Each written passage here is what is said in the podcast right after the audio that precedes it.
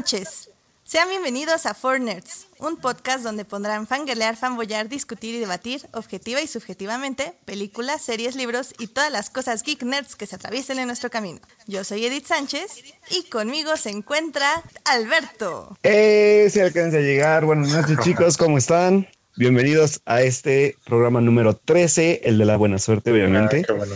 de nuestro programa For Nerds. Estamos en vivo totalmente, nada de retransmisiones ni de grabaciones. Y bueno, pues este, pues me da gusto estar otra vez con Edith y con uno de nuestros invitados que seguramente ya se va a volver regular de este programa, que esperemos que así sea. Sí, sí, claro. Sí, también aquí Entonces, con bueno, nosotros pues, está Edith, preséntalo. Enrique. Hola. ¡Eh! hola ¡Aplausos! Hola Enrique, bienvenido. Hola, muchas gracias. Y bueno, como ustedes saben, ayer no transmitimos en vivo porque teníamos a Alberto de, de enviado especial con todos los gastos no pagados.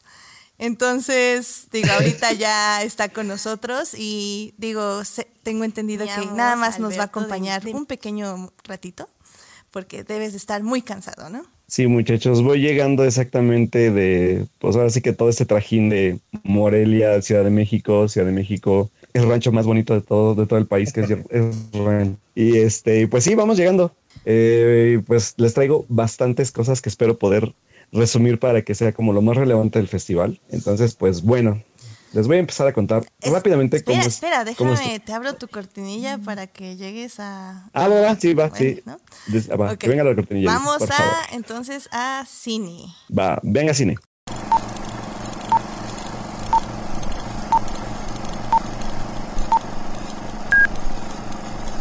Hablemos de el Festival Internacional de Cine de Morelia. Eh, sí, pues como saben, muchachos, el Festival Internacional de Cine de Morelia, uno de los festivales más importantes del país, que yo creo que junto al de. ¿Qué será? El del Guadalajara y el de los Cabos Edith, ¿tú crees que son los más relevantes? Eh, Guadalajara. Los Cabos creo que Guadalajara, es más fiesta, fiesta. Más fiesta, fiesta.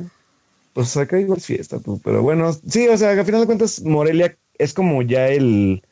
Como que ya se logró consolidar como uno de los festivales más relevantes por.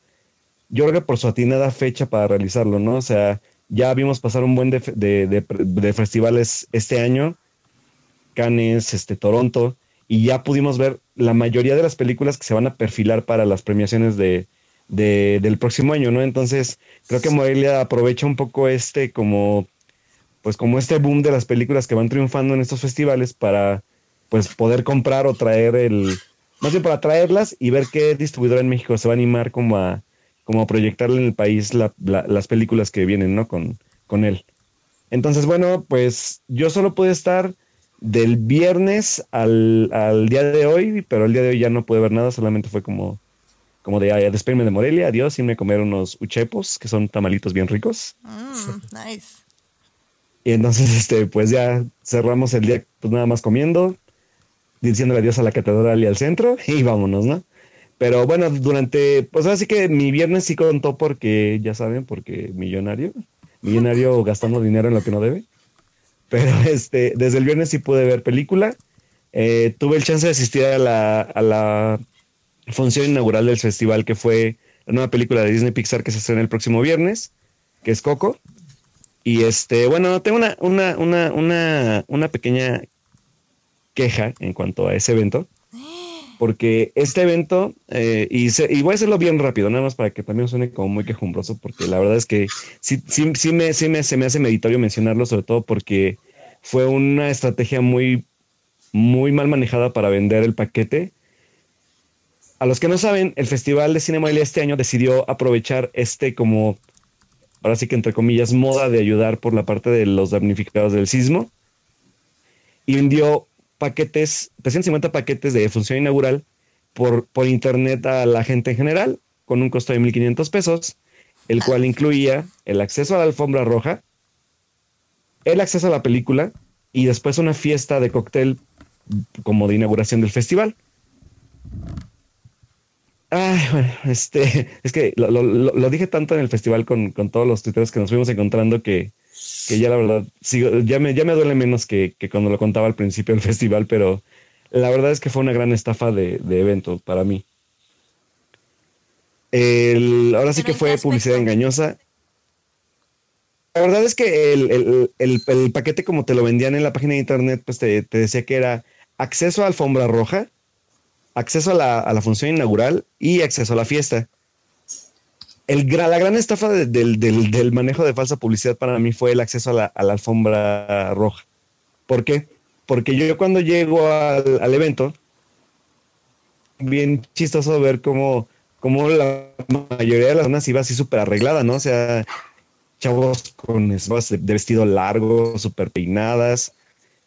Y digo, bueno, yo llegué, me formé y dije, bueno, pues ya todos estamos esperando el acceso a la- a la función, ¿no?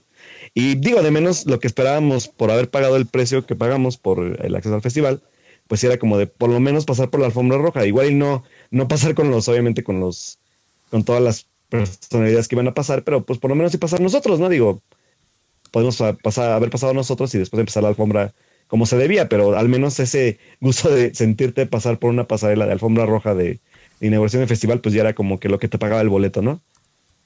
Pero lamentablemente no, o sea, la, la- el, el gran desacierto de Cinepolis en su organización fue no tomar en cuenta los tiempos y a final de cuentas la gente fue pasada por una parte como posterior a, a toda la tarima y toda la preparación de la alfombra roja y pasaba directamente a la sala para poder ver la alfombra roja desde la sala. Entonces me tocó hablar, me tocó hablar con mucha gente ya ahí, obviamente todos estábamos molestos porque pues así de, o sea, esto no es lo que esperaba nadie, o sea, porque digo, o sea, si la gente iba, a lo mejor si se iba a la fiesta, pues ponle tú que sí se arreglaba, ¿no? Pero la gente iba preparada por la alfombra roja, o sea, la gente quería sentirse por un, por 10 minutos por lo que pagó pasar por una alfombra de esa magnitud, ¿no? Claro. Y no, o sea, la verdad es que no, o sea, no pasó. Y, y la burla más grande fue esa, ¿no? O sea, de pasarte a la sala para que te transmitieran en la sala la alfombra roja que estaba afuera de ti, ¿no? O sea, afuera, afuera de donde estabas. Para que vean de lo que te perdías. Ajá, literal. Y, y, y la verdad es que fue, fue una gran burla. O sea, había gente que sí está así como de, ¿en serio pagué por esto? O sea, hubo gente que sí, sí le regalaron los boletos y todo por, porque había gente de prensa, había gente de gobierno y todo, pero había gente que sí lo había pagado, ¿no? O sea, yo al lado de mí había un chico que, que venía del Distrito Federal que pagó sus 1.500 pesos solo por ir ese día y regresarse el día sábado para ir nada más a ver la película y tratar de pasar, o sea, tratar como de sentirse por un rato parte de la alfombra roja y de la inauguración, ¿no? Pero cosa que no fue así. Wow. Entonces, pues lo, lo, lo, lo- que más coraje dio es que al final la conducción condujo Oscar Uriel la, la alfombra roja con otros dos, un- una actriz que no recuerdo su nombre y otro conductor. Y, al final a Oscar Uriel se le ocurre dar la puntada justo como 10 minutos antes de acabar la alfombra y decir, ah, sí, y esta alfombra también la pueden ver por nuestra página de internet. Boom, ¿no? Así todas así de, Ah, no ¿Qué? ¿qué? O sea, o sea, pagué 1500 pesos por ver una película que se va a estrenar en una semana. Sí, sí, sí. O sea, no puede ser posible, ¿no? Y digo, Y bueno, sea, pues- es la idea es que era para los damnificados y todo eso, ¿no? O sea, no, no era como Claro, o sea- todo para el bolsillo Ajá. de ellos, pues. Eh, bueno, esperemos que sea así. O sea, es, lo- es- es por lo que neta espero que sí sea así. Quiero ser lo suficientemente ingenuo para creer que así va a ser, ¿no? Pero, Claro. pero, pues no, o sea, no, o sea, fue un, fue un, fue un- aparte, aparte de que, el- de que el, de que el evento estuvo mal organizado y, y que, que aparte la gente se sintió como un poco ultrajada también por la parte de que a lo mejor había gente que no había ido a premiers, pero literal como bandidos te quitaban la, la- el celular, ¿no? Para, no, es que no puedes entrar a la, a la sala con celulares, ¿no? O sea, por, pues por el aspecto de piratería. Sí lo entiendo, pero hubo gente que no, que sí se quedó como de, ¿por qué me quitas mi celular, no? Sí, claro que no están acostumbrados. Entonces, pues eso, o sea, veía que cara de gente molesta, gente que así como de, ¿qué hago aquí sin, o sea, yo aquí así literal veía señoras con cara de frustración, súper peinadas, con vestido largo, así como de, ¿qué hago aquí, no? O sea, decir así, si, si nada más vine al cine, o sea, no, no pasé por nada, no vi a nadie. Entonces sí fue bastante frustrante para la gente. Entonces fue como un, un- para mí fue un mal inicio de festival porque fue la primera vez que iba, es, de hecho es la primera vez que voy al festival y que digo, yo esperaba, digo, al menos por lo que pagué, por lo menos, pues sí, ¿no? Caminar por, por la alfombra dos segundos, pero pasar. Pero pues no sucedió, ¿no? Entonces sí hubo bastante gente decepcionada, que se sintió ultrajada. También platiqué con unos chicos de DF que era de, neta, no sé qué hacemos aquí, mejor hubiéramos ido a la de Bellas Artes. Sí, fue- fue una un gran- desfile de cholos quinkles o algo así en la de Bellas Artes. Fíjate, o sea, creo que la de Bellas Artes valió mucho más la pena por un menor precio y un viaje que no era necesario por si solo querías ir a eso, a en serio ir a un festival y, y ver que, pues no, o sea, no. A lo mejor no estuvieran los directores y todo, pero creo que valía más la pena pagar ese boleto, sobre todo porque también había una interacción diferente, o sea, iba a haber sinfónica, iba a haber cantantes, o sea, iba a haber muchas cosas más que creo que lucieron más allá que lo que hicieron en Morelia, que fue un reverendo asco, la verdad. Wow. Y, por Pero ejemplo, bueno. ¿qué, qué más viste del festival?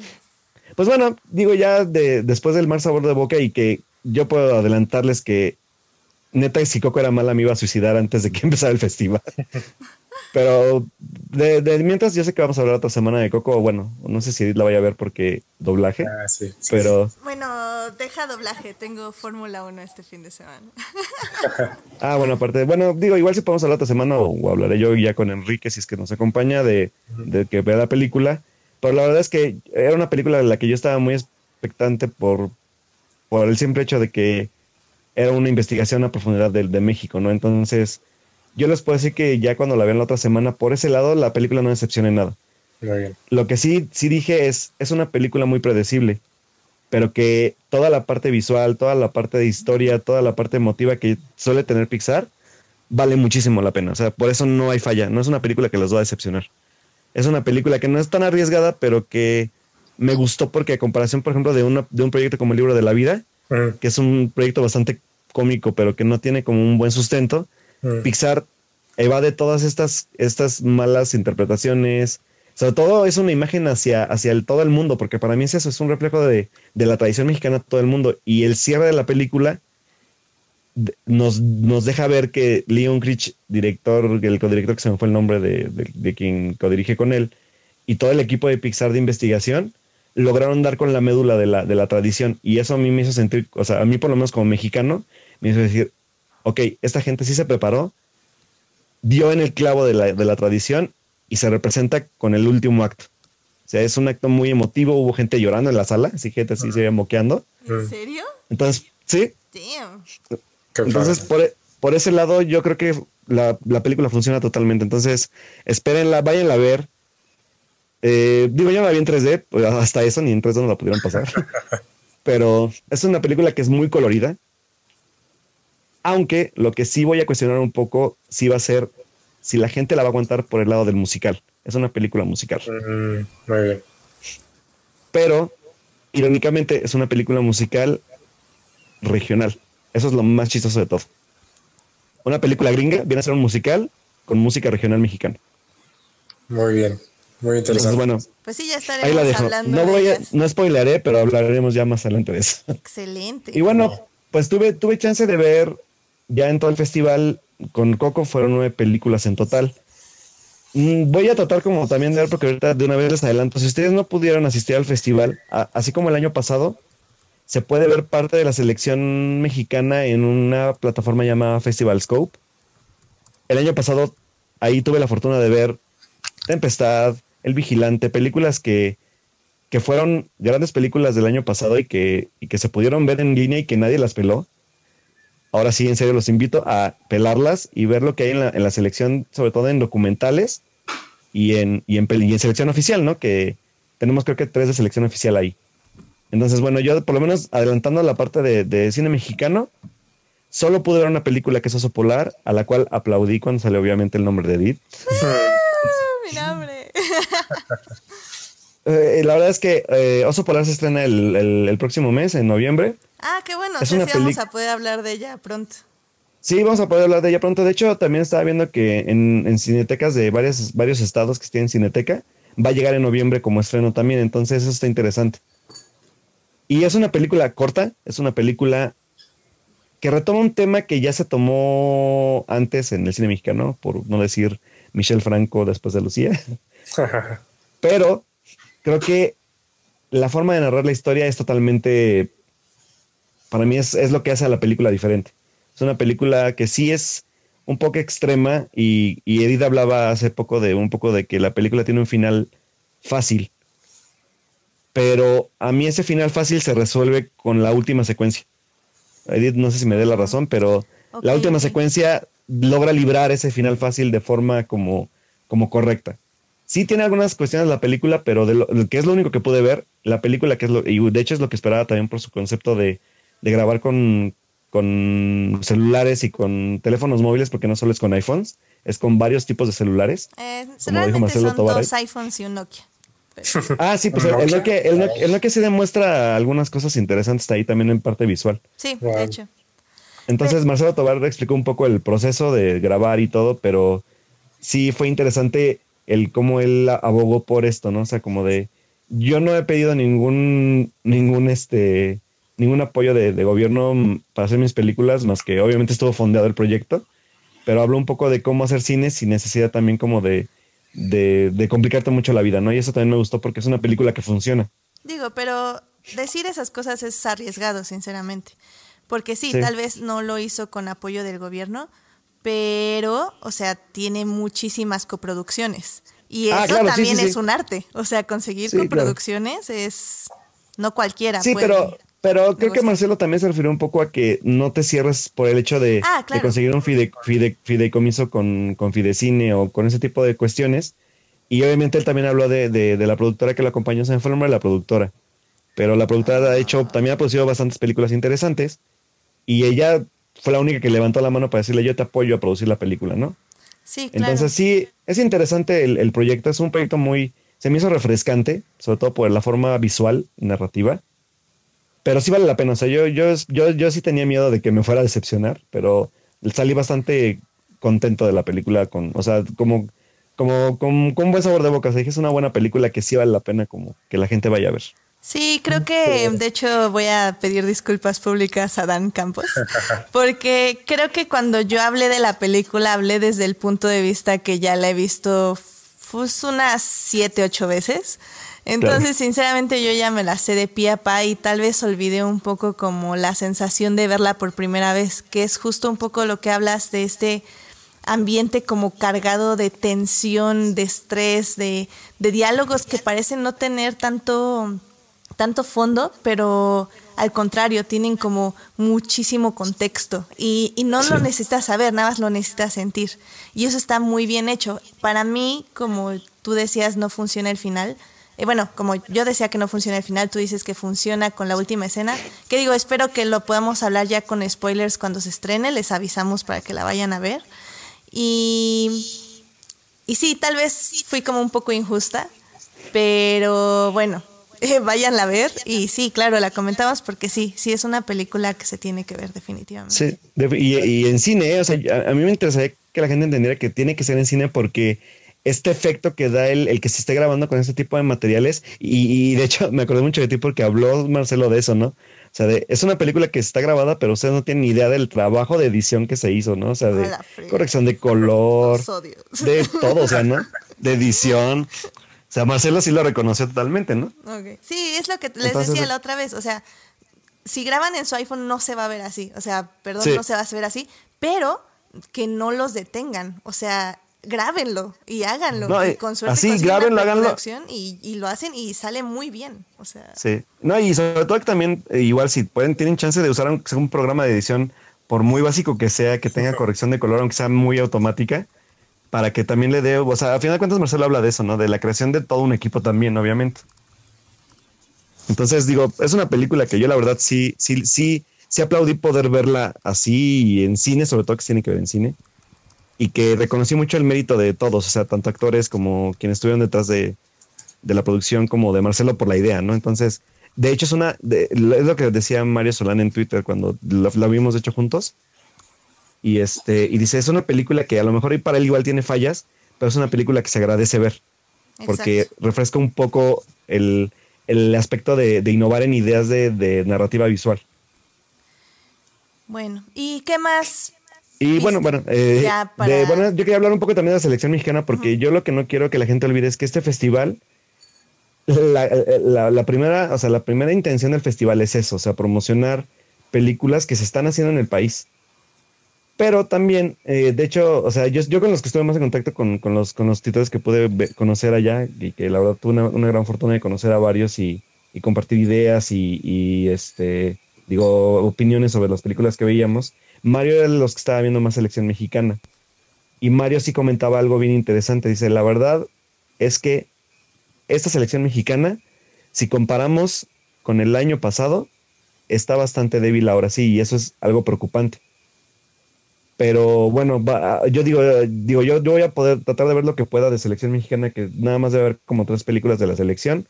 Oso Polar no está incluida en Festival Scope por la, por la fecha de estreno, así que sí van a tener que esperar la cine, pero está una película que se llama Casa Caracol, otra que se llama este creo que se llama Ladrón de Orquídeas, que es de Lorenzo Vigas. Este, hay otra, hay otra más que está por ahí también en selección que, hay que ver. ¿No pudiste ver la de Lorenzo Vigas? No, no pude verla, pero la voy a ver en la semana. Para ah, igual la estoy comentando ahí en Twitter para. Sí, Lorenzo, Vigas hizo la película Desde Allá. Desde Allá. esa es. una muy buena película que recomiendo mucho ver también y que también participamos nosotros, por cierto. Eh, no, de hecho, de, Lorenzo sí, este, también pudieron entrar algunos de, los que conocía ya la, a la función de prensa y sí, también hubo algunos detalles interesantes, pero eso ya luego, luego lo estábamos tuiteando allí. Y bueno, de ahí ya de puro internacional, cine internacional, tuve el chance de ver dos documentales. El de Human Flow de Ai Weiwei, y que es bastante pesado, pero algo relevante por el tema que toca, que es de, de, refugiados, inmigración a causa de guerras y todo en el mundo, porque el problema con Ai Weiwei es que trata de, agarrar todo el mundo para contarte la, cada, cada visión de cada país y es un poco saturado, pero es interesante.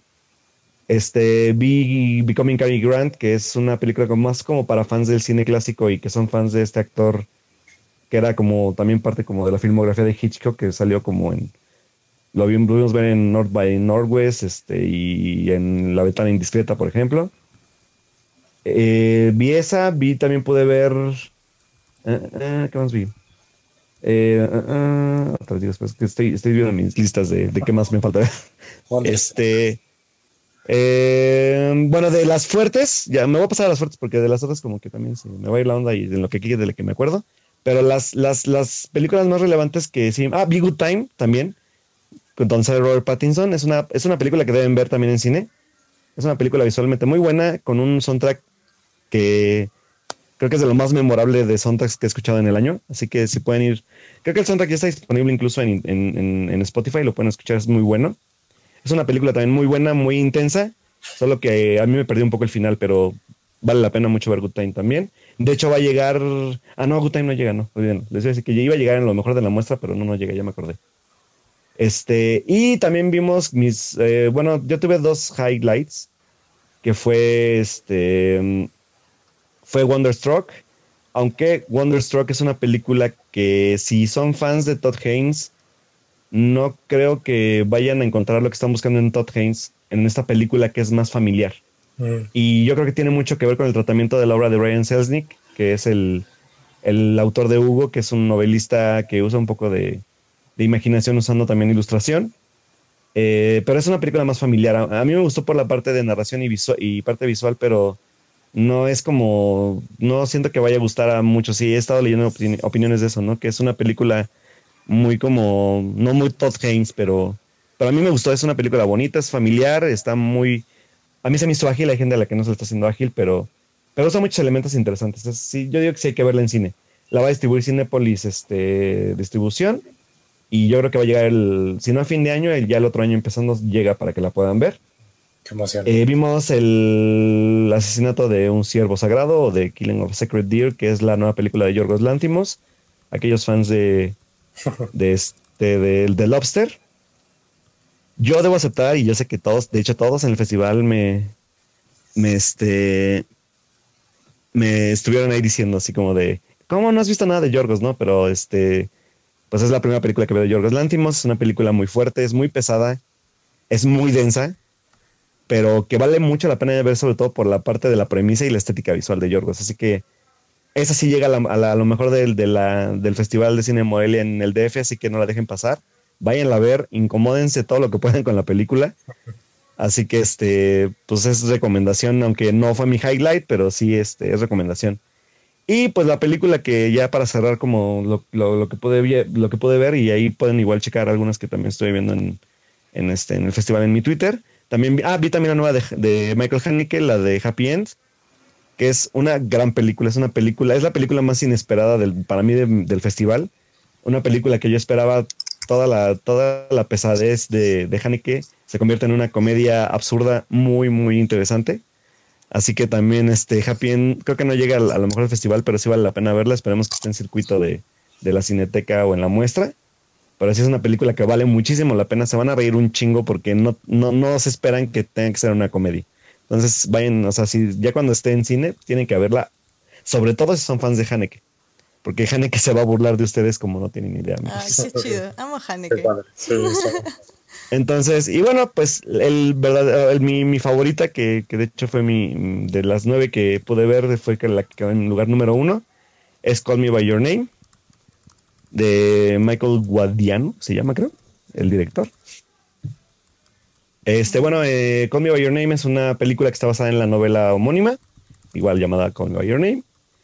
¿De qué trata? Es sobre dos personajes que ahora sí que es un chavito de 17 años que vive con su familia en Italia. Y su papá es historiador y, bueno, lo va a apoyar un profesor por una temporada en, en, pues allá en Italia para hacer una investigación sobre la cultura griega. Y este, no, romana, perdón, romana, yo griega, romana.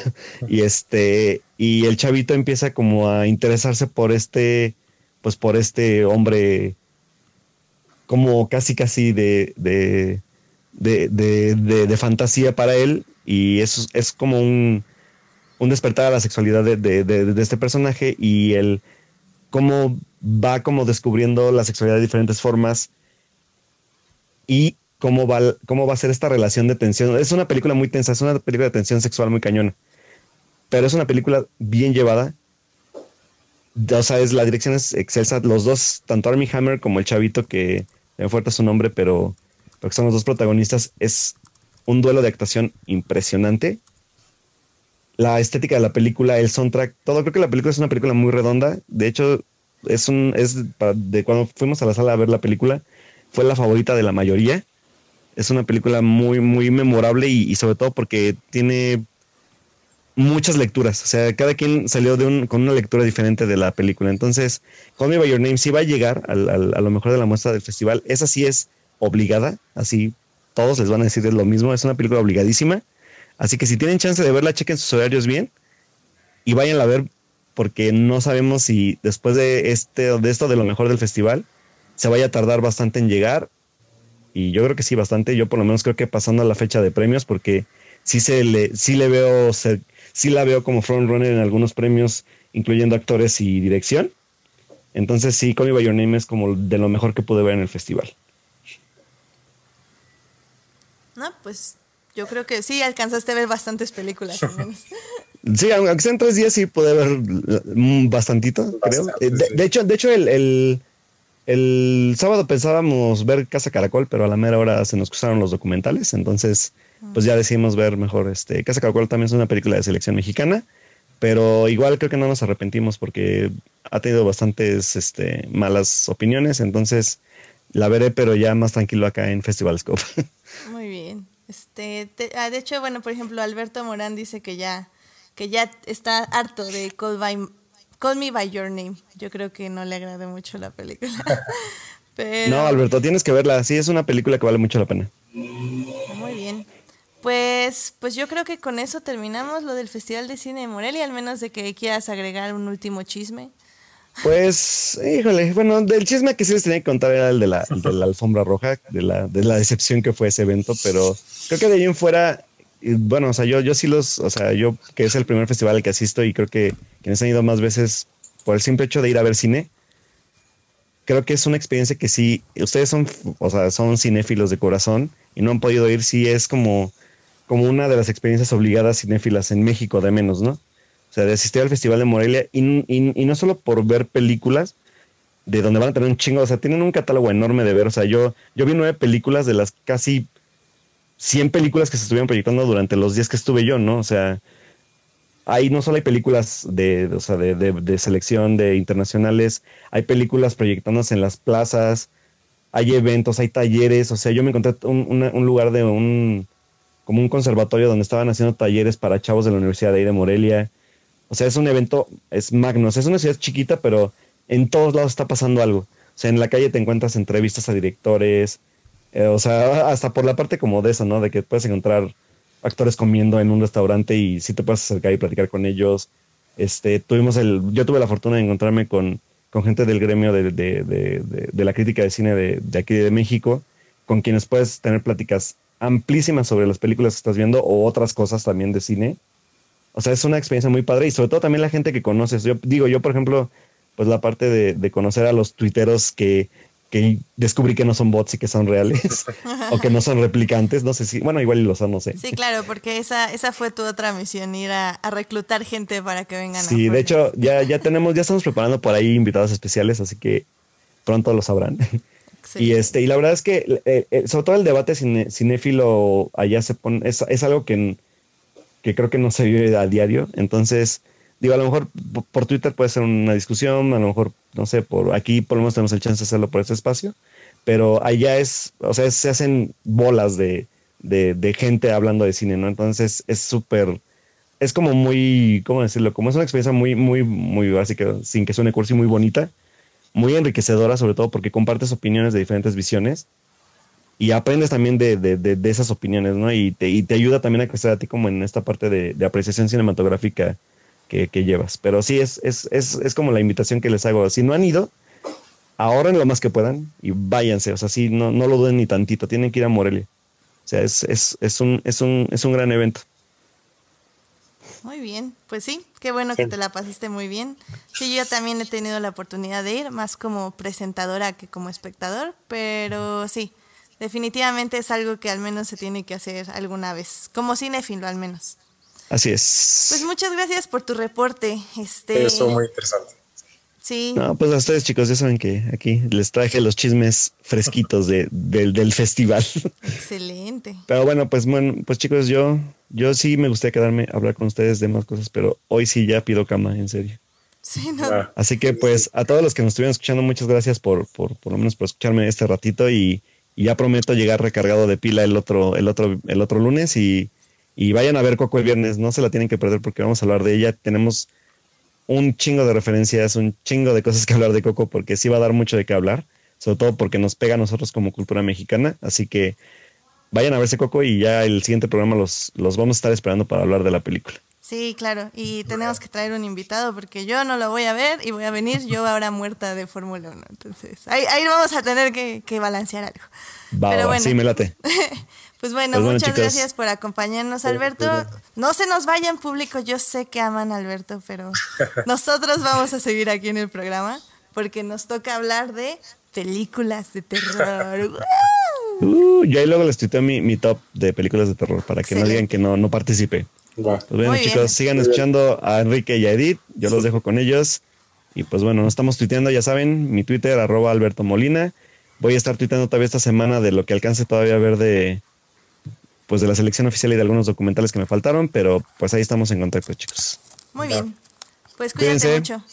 Adiós. Bye, bye Y bueno, chicos, este no se nos vayan. este, vamos a iniciar lo que es un momento de terror, de películas de terror, porque sí, yo sé que eh, el 31, bueno, sí, el 31 que es oficialmente Halloween, es hasta la siguiente semana, pero pues debido a que también nuestra... Sí, se va a estrenar Coco y aparte este fin de semana son todos los desfiles de la Ciudad de México. Entonces digo, creo que conviene que si están con sus amigos o con su familia y quieren ver como una película de terror, pues tengan como en cuenta los puntos que queremos mencionarles y, y tal vez las recomendaciones que les vamos a dar.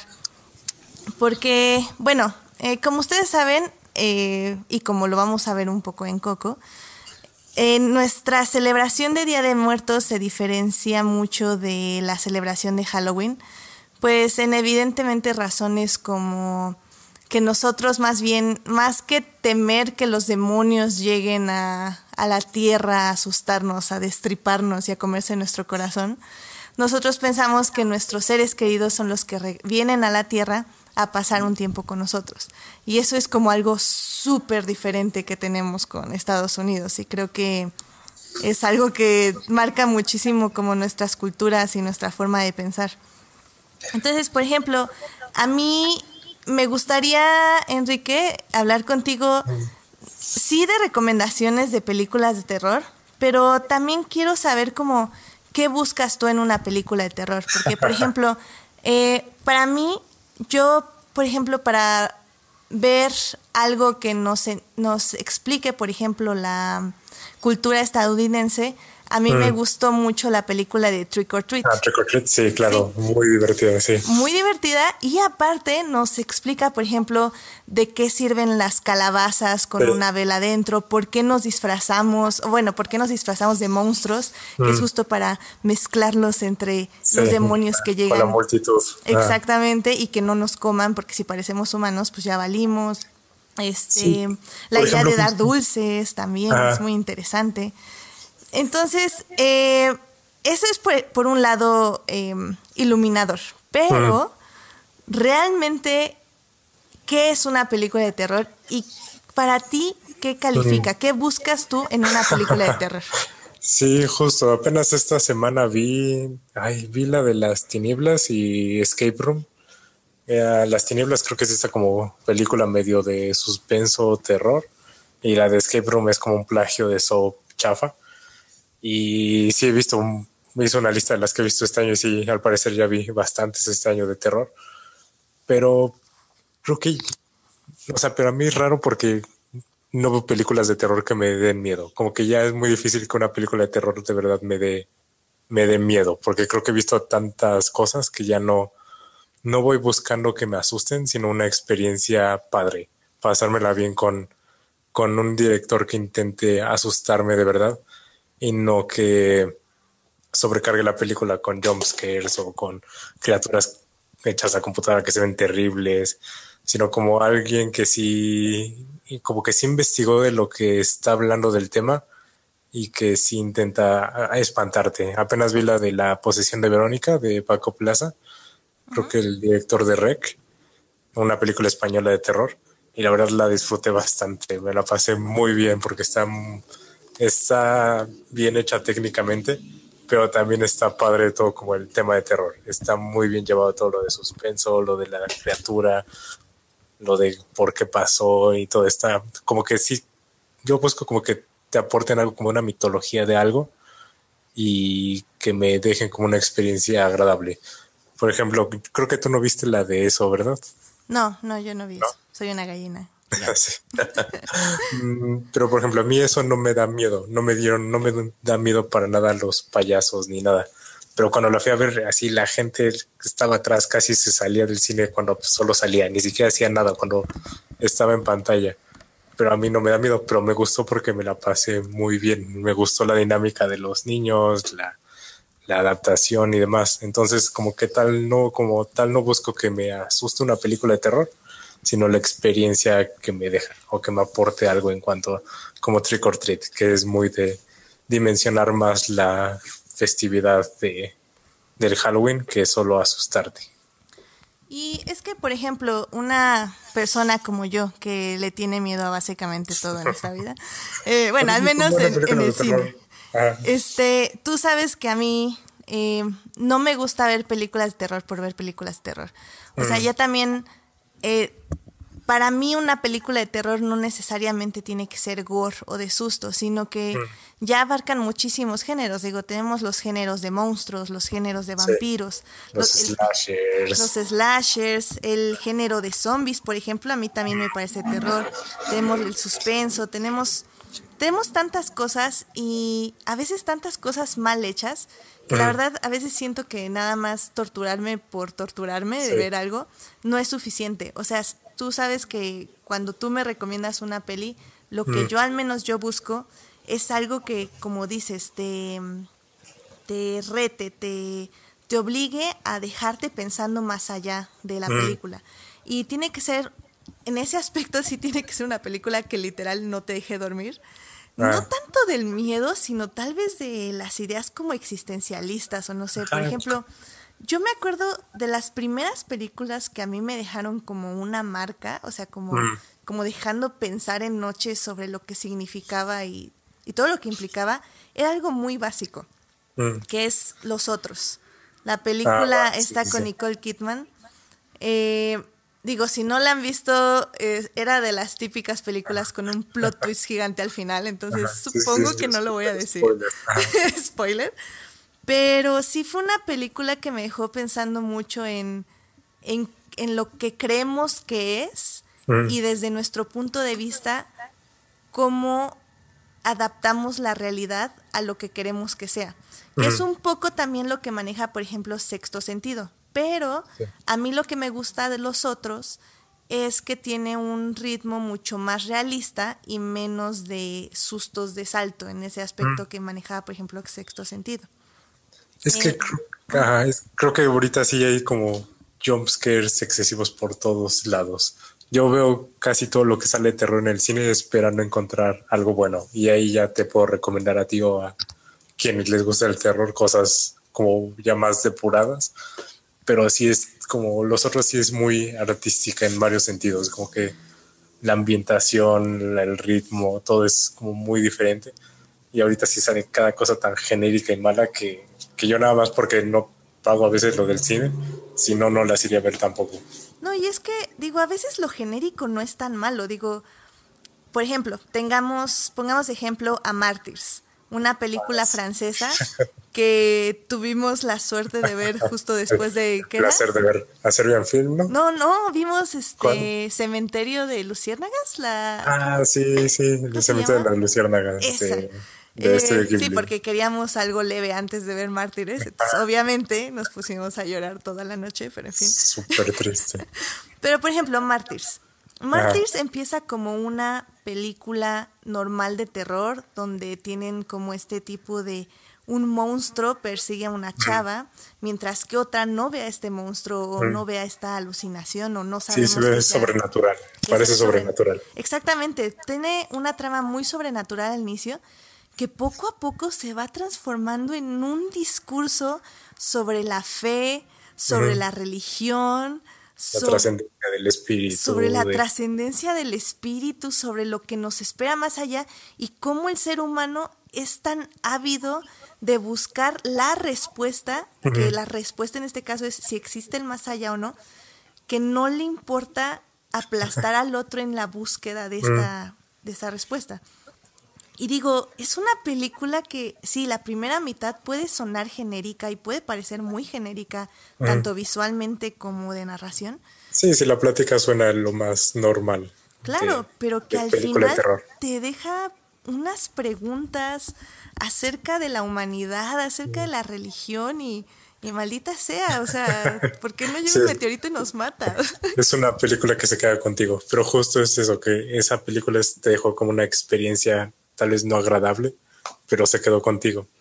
Y hay muchísimo contenido de cine de terror que sales y se te olvida, así ya ni te vuelves a acordar de que viste tantas cosas. Ahorita que estaba haciendo mi lista es como, ah, vi un buen de películas de terror y ya se me olvidaron muchas de los chafas que están. Martyrs tiene un gran discurso y demás, que son lo que carece mucho cine de terror, porque son muy baratas de hacer muchas veces y porque la gente va a verlas, incluyéndome. Claro, pero ¿sabes qué? Luego es cuando piensas que el, presupuesto no importa. Porque, por ejemplo, eh, la película Under the Skin de, con Scarlett Johansson no es una película de terror. No. Estamos de acuerdo, es una mm. película ciencia ficción. Pero hay una escena que no se me ha olvidado. Ah. neta que, estoy en el camión así como viendo el paisaje y me acuerdo de esa escena es como, maldita sea mente, te odio con toda mi vida. ¿Qué te pasa? Que es, para los que no, ya la hayan visto, es una escena donde hay una familia que está en el mar mm. con un perro que está nadando en el mar, el perro se empieza a ir, la madre va tras el perro, la madre se va en el mar, va, eh, o sea, es, es una mm. escena, no les, ah, no sé si les recomendaría ver la película, pero... Sí, claro que sí. Se las recomiendo por esa escena, porque es un, es de una maestría como son cinco minutos, si no es que menos. Y, retrata perfectamente como lo que es la desesperación, la como, no sé, la mente humana sobre las prioridades de vida, no sé, no sé qué dices, y que, es algo muy barato y, muy fácil de hacer, digo, muy barato de hacer, pero que llega como un impacto muy fuerte. Eh, también, por ejemplo, pienso en la película It Follows, que ahorita está Ah, en It Follows, Netflix. eh, mis favoritas, sí. Es una película súper sencilla eh, que tiene, sí, son varios escenarios, pero realmente nunca ves algo así como... Sí, grande, así no hay una criatura, un monstruo, no es Jeepers Creepers donde sale el demonio así con las alas gigantes y persigue a los jóvenes, sino... Pero es como este tipo de películas que se quedan contigo, porque te queda la duda, así me encanta el final de no saber, la incertidumbre de no saber y no tener respuestas, que es lo que también me gusta mucho cuando de una película de terror que no hay respuestas de absolutos, de, ah, es por esto, fue porque usaron esta Ouija y convocaron esto y ya. Sino es como esta incertidumbre de si, si para decir si sigue ahí o no, dónde está o, o qué es esta cosa. O a veces también siento que es, por ejemplo, la incapacidad de no detener algo, detener algo. Por ejemplo, yo me acuerdo de Funny Games. Ah, Eh, funny, sí. Eh, yo vi el remake, por ejemplo. Sí, sí, sí. Y, o sea, esta idea de que sí, el final eh, es como un truco cinematográfico muy interesante, de hecho, en la película, pero el final es que esto sigue y que, que nadie lo va a detener, porque nadie lo puede detener. Y es algo como tan sencillo y que no viene, como dices, de una ouija o de un demonio, sino de la misma naturaleza humana. Creo que es lo que a mí me da más terror. O sea, literal se paran dos monitos de blanco en, aquí Sí. enfrente de mi casa y yo salgo corriendo. O sea, neta, no, nadie me va a parar. Pero es que tiene como un gran concepto, gran ejecución y demás. Por ejemplo, esta ahorita que mencionaste como lo del, como una fuerza imparable. Creo que así fue como se percibió mucho la primera de Halloween con este Michael Myers. Ajá. Como esta fuerza maligna que no podían detener nadie. Así le disparaban y demás y no pasaba nada.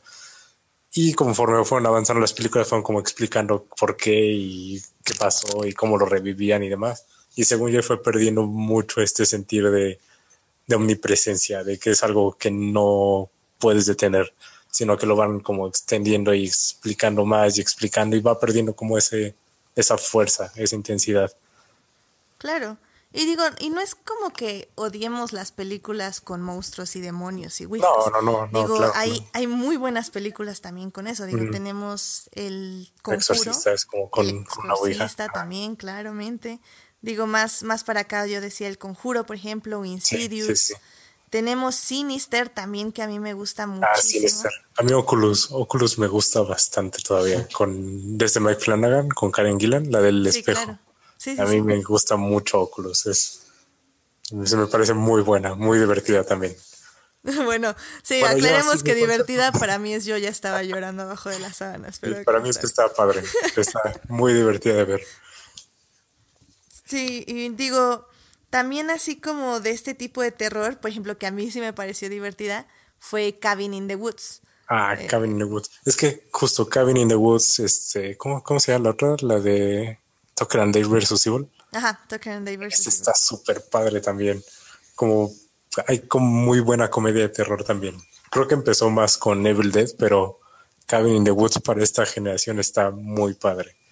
Pero pues, igual tiene un buen concepto, buena ejecución y se queda contigo por lo divertida que es y lo como que es igual que Martyrs puede parecer como muy predecible, jóvenes en una cabaña y completamente nada de lo que esperas, pero por eso se queda contigo, más que por los sustos o que por los zombies o por los monstruos. Sí, porque tiene una fórmula que explota y aprovecha con sus clichés, pero al final te da un twist. Y eso siempre es muy interesante.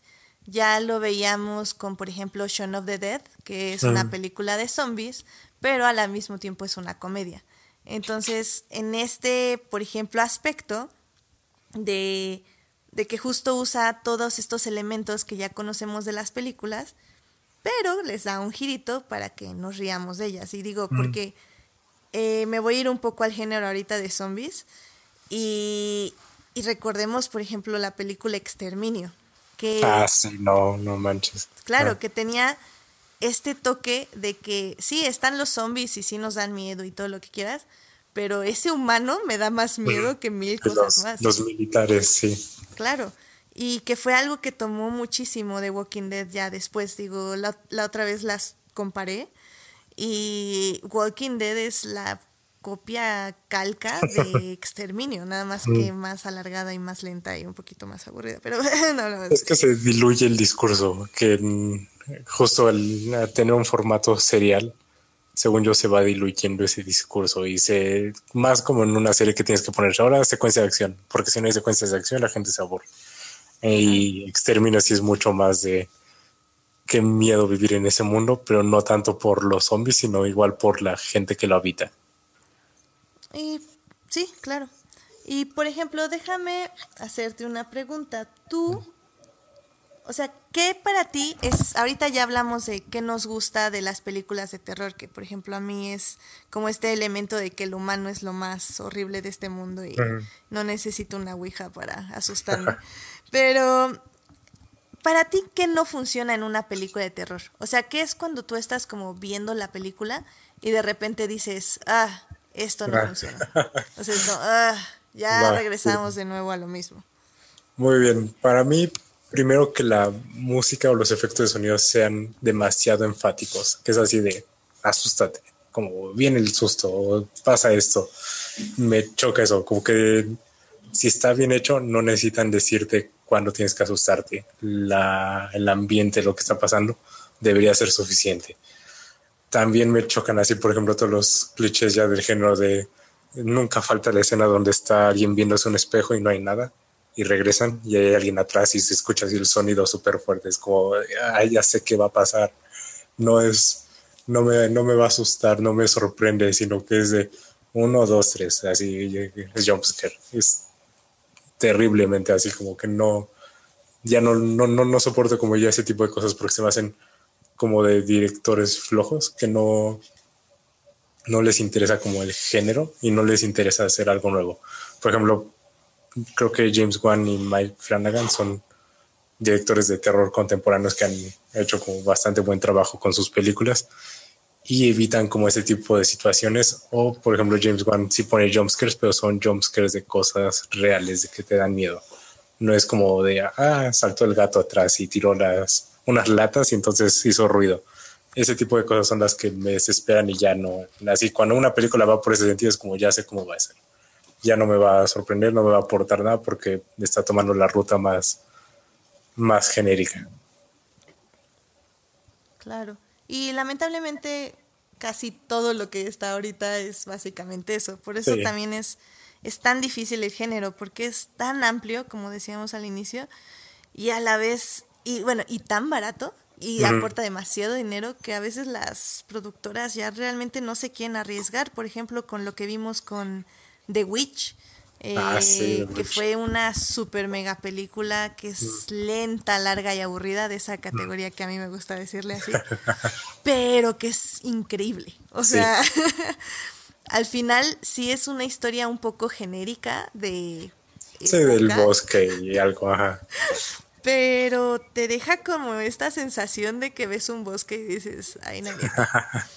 sí, que te sigue una aquelarre ahí adentro. Pero porque The Witch también tiene como muchos subtextos, lecturas de el papel de la de es que no creo cómo se llama Tomasin sí Tomasin de ella de que representa como su familia acá como que todos son como super pecadores y ella fue la que menos hizo y fue la que le echan la culpa de todo lo de Black Phillip como que tiene muchas lecturas no es solo así de asústate con esto. En sí casi ni hay de esos momentos, pero la vendieron muy como película de terror.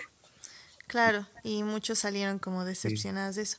Y que digo, yo esta a The Witch la metería en categorías, por ejemplo, como El Resplandor de Kubrick, o como tipo Misery, o hasta, bueno, El bebé de Rosemary, o mm. O tal vez hasta como Melancolía de Lars von Trier, o sea... cuando choca el planeta, cuando se ve el planeta así en la en el, alambre ese que tienen, eso está de miedo, así. Sí, no, es que eh, tal vez sí, Lars von Trier eh, es difícil de, ver algunas veces, pero creo yo que al final sus películas sí entregan un buen discurso acerca de mm. Lo que sea que estuvo diciendo durante la película. O sea, sobre todo melancolía. Eh, mm. no, creo que casi nadie la va a meter en una como película de terror como ahorita yo la estoy poniendo. Mm. pero la sensación que te deja al final, digo, no es de alegría, sinceramente. No, es un vacío súper feo. ¿eh? Y ahí, por ejemplo, el uso de la música ayuda muchísimo, mm. eh, porque te da, te ambienta muy bien en este lugar de desesperanza y como de poesía, poesía apocalíptica, se podría decir de cierta forma. Sí, según yo es la de, ay, usa mucho este Wagner, ¿no? Con Tristán y Solde o algo así. Y sí, como que crea una atmósfera, no es así como, ah, aquí, aquí esto es de miedo, esto es, viene como lo de acción, ni nada. Sí, es muy, muy de arte para que no, para, creo que se entiende más fácil, como que cuando dices como que es de arte se entiende más a qué tipo de cine te refieres, a qué tipo de uso de música. Claro. Eh, sí, definitivamente. Ah, por ejemplo, apenas estaba viendo de nuevo la de Song of the Sea, Ajá. que no es para nada de terror, es una película animada súper bonita, pero me gusta mucho porque justo aporta mucho de lo de Halloween sin como decírtelo en la cara. Ah, cuando salen las como hadas estas del túnel, se disfrazan de, se ponen máscaras y salen a la calle con la gente y todos están disfrazados. Entonces, como me, me gusta mucho porque es como de Halloween sin ser de Halloween la película, porque ahí te cuenta como por qué se disfraza la gente y por qué es momento para que salgan los espíritus, las hadas, los monstruos, lo que sea, porque pueden como convivir con la gente. Sí, o sea, te, reparte como mitología. Sí, no es como en tu cara de ah, esto es Halloween, como esto es nuestras tradiciones, sino es muy sutil en la forma en la que te como imparte ese tipo de, de conocimiento sobre la tradición, que creo que hay mucha gente que desestima el Halloween porque no es una tradición que ven como con razón, sino que es como algo más inventado, como más reciente.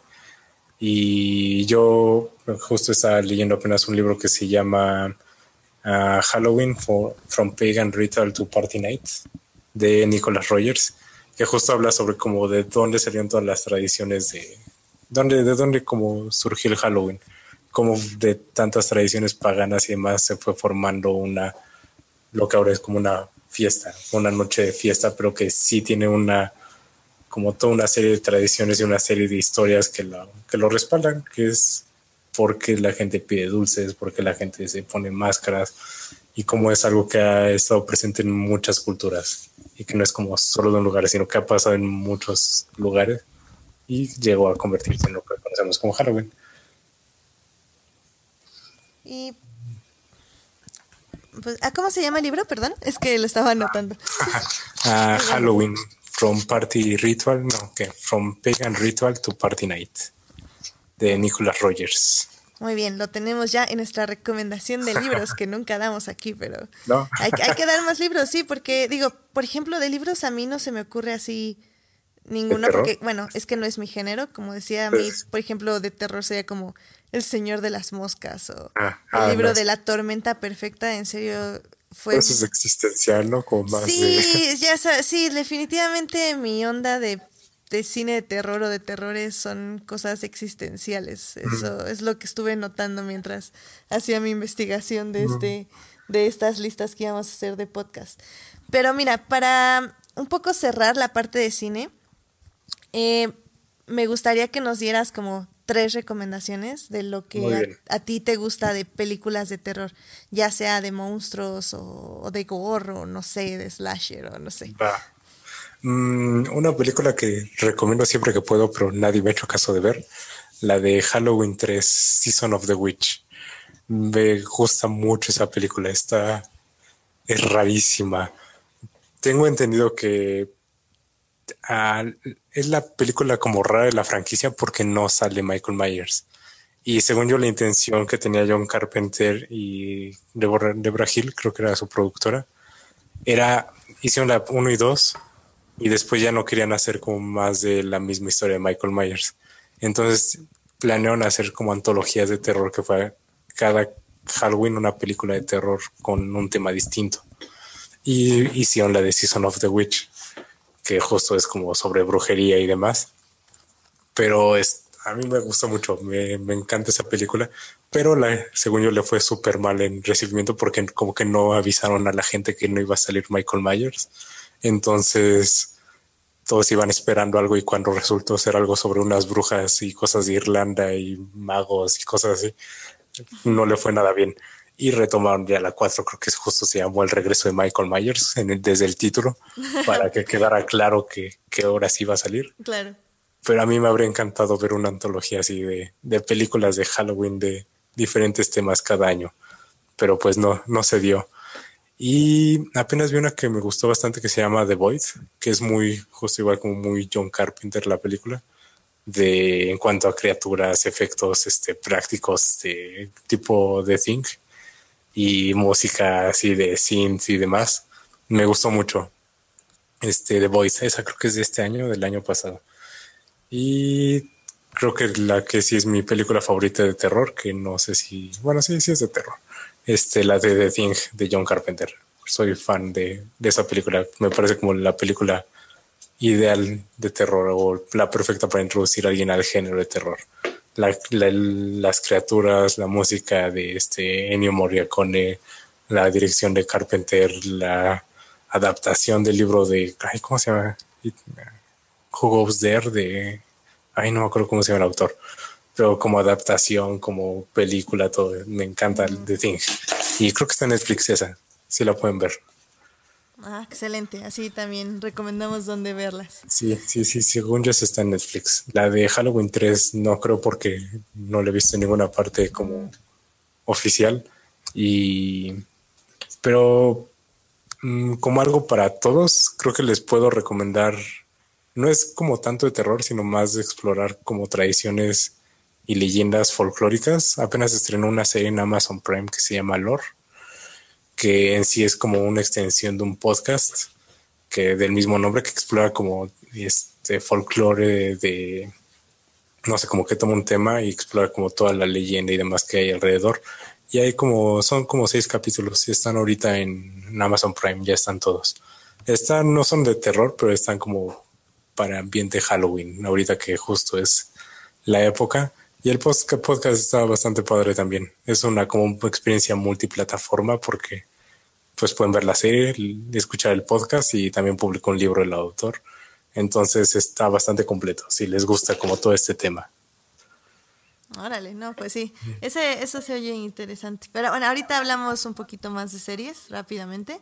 Mm. Eh, nada más voy a decir que Alberto Morán nos envió su top de terror, que creo que el, el, tuyo era, es como un poco clásico, lo cual está interesante para que vean películas como clásicas de terror en cierta forma.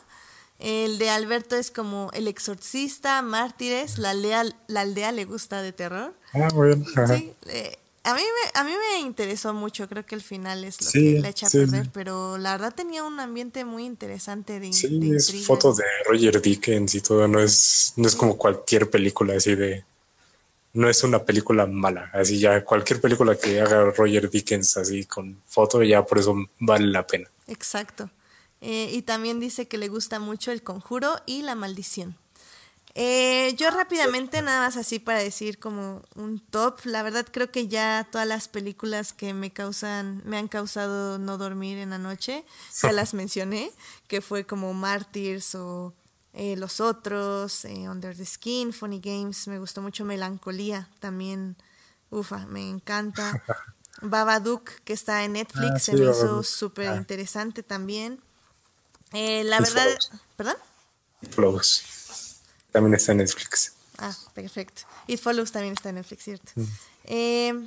creo que yo me voy más como por vampiros y cosas así. Mm. A mí me gustan mucho, mucho más ese género porque es un, miedo existencial que mm. no me causa tantos problemas. Mm. Este, como por ejemplo, yo recomendaría ahí Thirst, eh, The Hunger, que me gusta muchísimo, mm. y por ejemplo, Let the Right One In. Ah, Let the Right One In. Sí, es súper padre. Y el libro la Sueca. No, la, la sueca, obviamente, la sueca, por favor. Eh, por favor, lean el libro también. A mí me gustó mucho más porque tiene mitología. Eh, la película se centra más en los personajes y su relación, lo cual está perfecto. Mm. Pero el libro sí puede explorar muchísimo más de dónde vienen este tipo de vampiros y cómo viven. Y, y el libro lo de como toda la identidad de, de Ellie está increíble. Así, me encanta que no. Creo que en la película nada es como que dan indicio de qué es como en realidad, pero en el libro sí es bastante explícito que mm, su identidad de género no es. no es que no quiero dar spoilers del libro. bueno, léanlo, está muy padre también el libro. Sí, pero justo me acordé de una película que tú recomendaste, una película alemana de vampiros, que creo que era la de We Are the Night que eran de tres vampiros, que eran tres chavas en Alemania. Ay, sí, sí es We Are the Night. We Are the Night, ¿verdad? Justo me acordé de esa película apenas, no sé por qué. Es, es una, está interesante la película. Sí, estaba padre, sí, está divertida. Sí, eh, son, son de justo las divertidas de... Eh, que, que sí te pueden como seguir dando como esta idea de ah, ¿cómo se dice? Como de miedos existenciales o como pues, lo que te dan los vampiros, como esta idea de que vivir tanto sí, vivir eternamente no es como... Ajá, como Only Lovers Left Alive, que es como esta reflexión hipster sobre lo que es la vida realmente en el arte o no. Pero son divertidas, pero todavía te dan algo. Y, por ejemplo, me gusta muchísimo Los Boys en ese aspecto. Ah, sí, sí, sí. Los Boys eh, la disfruto enormemente. Es como la típica historia de, buscar tu identidad y de crecer, pero con vampiros en los ochentas. Sí, está muy padre las secuencias de acción, así como del final se pone muy de acción. Y pues ya para terminar como con el cine, nada más quería recomendar rápidamente no nos pagan ni nos patrocinan, pero eh, creo que tú y yo, no sé, hemos, hemos disfrutado ah, mucho sí, claro que sí. A Noctambulante. Sí, súper divertido. Noctambulante es, es una, un grupo, eh, son unas personas, no sé, que se juntan para hacer eh, proyecciones de cine de terror.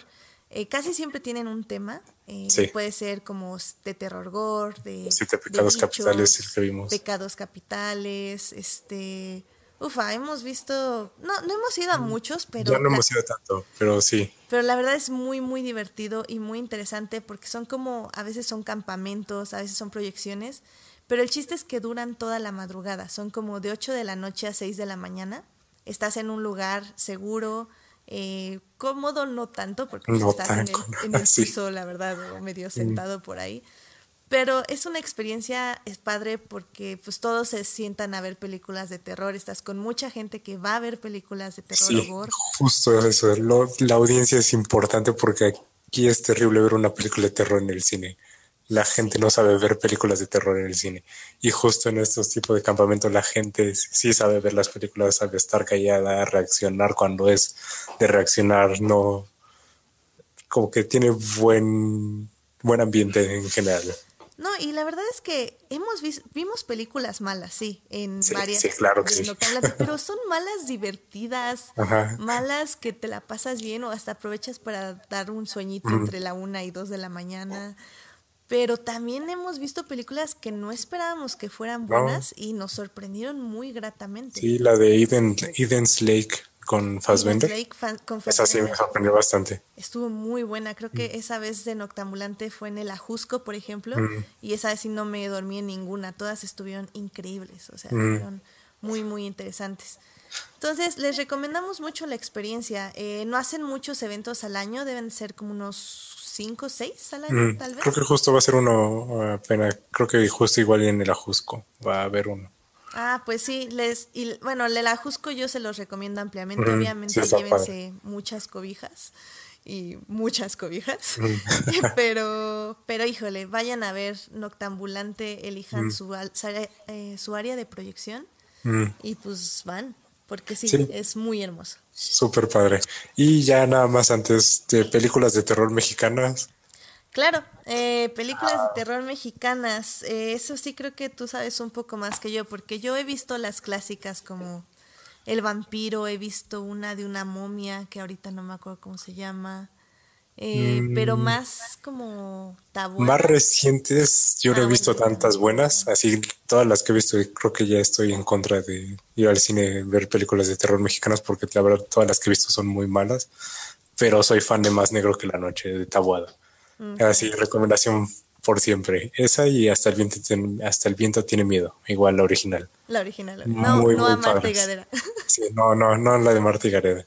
Están muy padres. Sí, Tabuada sí es como el referente de cine de terror mexicano, para mí, por lo menos. Muy bien, pues mira, vamos nada más rápido a mencionar un par de series y ya nos vamos a noticias. Va. De series de terror, eh, realmente no hay muchas. Está obviamente No. la de American Horror Story, que eh, yo he visto una temporada, la de American Horror Story Coven. Sí. Me gustó. Ah, Coven no, tampoco. Sí, ah, sí, Coven. la sí, de las brujas. Sí, Este- esa, está, esa es la que más me ha gustado también. A mí también, la verdad es que eh, las otras o he sido como muy este, gallina o realmente he oído malas cosas y digo, bueno, pues para Es que según yo tiene mucho potencial desperdiciado. Freak Show, la verdad, tenía muchísimo potencial para ser como súper extravagante, así como criaturas y demás. Y se fue por lugares súper aburridos, así. Y a mí me desesperó y la dejé. Desde Freak Show la dejé. Vi la primera, la de la, la American Horror Story, luego la de Asylum, creo que es, la del Asylum. hospital. Y Coven, que sí me gustó mucho porque me cayeron súper bien todos los personajes. Sí, muy bien. todo. Y este.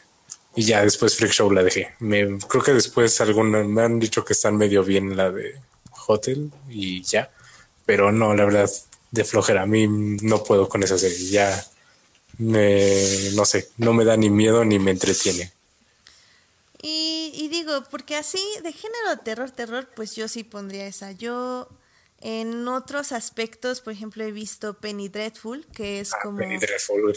Exacto, que es como una serie que junta todas, varias mitologías y varios libros como este Frankenstein o La idea de los hombres lobo, Mm. eh, Dorian Gray, Sí, las posesiones demoníacas, las hay brujas, ¿no? También. hay brujas, o sea, por ejemplo, ah, el, el problema de, de Penny Dreadful para mí es que la segunda temporada es muy mala y digo, Eva Green es increíble en todas, creo que es la, la razón por la que vi la serie hasta la tercera y última temporada, porque ya acabó.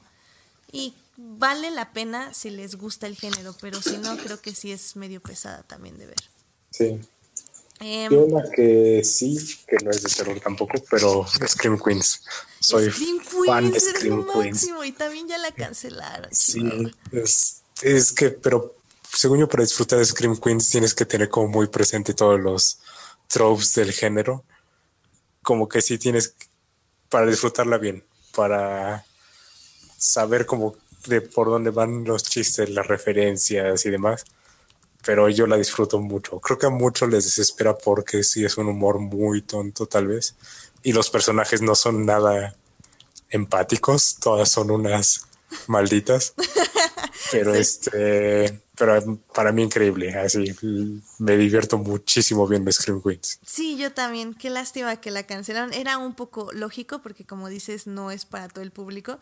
Mm. Pero una vez que le agarras la comedia, híjole, es, es el mejor rato que te puedes pasar viendo Scream Queen. Pero es que, por ejemplo, yo antes veía Supernatural, pero a mí ya me dio flojera después. Ya no pude seguir. y ya no, sí, no. No, no se me hizo que siguiera para nada con el terror ni nada. Se desvió mucho. El problema de Supernatural es que perdieron a sus personajes. Creo que estuvo muy bien el arco en el que Sam era el, el recipiente del demonio y del, de Lucifer y Dean era el recipiente del arcángel Miguel, si no me mal recuerdo. Entonces estaba muy bien la idea de esta de la lucha del bien y el mal. Pero de pronto la, el fandom eh, pedía unas cosas, los escritores le hicieron caso y digo, ah, no sé cómo han aguantado 12 temporadas o 13, pero es, es una de las series que no- eh, cancelan cosas muy buenas y no entiendo cómo Supernatural sigue al aire, sinceramente. Sí, yo tampoco, tampoco entiendo. Pero a ver, por ejemplo, yo también intenté ver de The X-Files la verdad no, no pude, se me hizo muy lenta, como que no, sé que ya es muy de su época, ya no, no le tuve como la paciencia. Tal vez deba de retomarla porque tengo entendido que es bastante buena, pero no le tuve la paciencia. La que sí vi varios episodios y sí me gustaron por, fue la de, de Twilight Zone. Ajá. Esa sí tiene varios episodios que me gustaron. Esa sí está padre. Esa la disfruté, pero porque igual son episodios como muy aislados, no son de narrativa serial, sino son episodios, mm, temas distintos cada episodio. Y eso a veces ayuda, sobre todo para lo que es estas series como de terror. Mm. Eh, a mí, por ejemplo, eh, me gustaría recordar series como Hemlock Grove, que era como súper ah, extraña. Esta cosa de eh, de cómo se llamaban los ay sí los ah se me acaba de ir pero bueno eran como un tipo... eran vampiros pero no eran vampiros eran, como ah no me acuerdo pero sí eran unos vampiros no vampiros y luego se fue como con criaturas y se volvieron loquísimos los escritorios perdieron completamente el final de la segunda temporada está padre con el reptil ese gigante que sale volando y la verdad la tercera fue terriblemente mala. Fue como de qué está pasando y por qué hacen todas estas cosas que no, terrible. No la podría recomendar así. Bien porque no concluye padre. Porque no te puedo, no podría decir como es que está padre la experiencia porque no termina bien. Claro, y creo que lo mismo me pasó, por ejemplo, con True Blood, que igual tenía como esta idea de que saben que los vampiros están de moda, los vampiros que brillan y son fresas. Entonces vamos a hacer una serie donde realmente haya vampiros, donde haya una cuestión social de rechazo hacia los vampiros, de este anhelo a ser un vampiro, etc, etc. Y también igual se pierden como en la segunda, tercera temporada y, ya no saben qué hacer como de, de, no sé, eran como de sectas y ah, muy extraño la cosa de True Blood también. Me han recomendado mucho la de la de El Exorcista. Según está padre. Vi unos episodios y sí, bueno, creo que vi los primeros dos y la verdad sí estaba interesante. No estaba genérica de hasta donde yo vi, no estaba mala. Entonces, tal vez habría que dar una oportunidad. Creo que está en Amazon Prime. Ah, mira. Mm.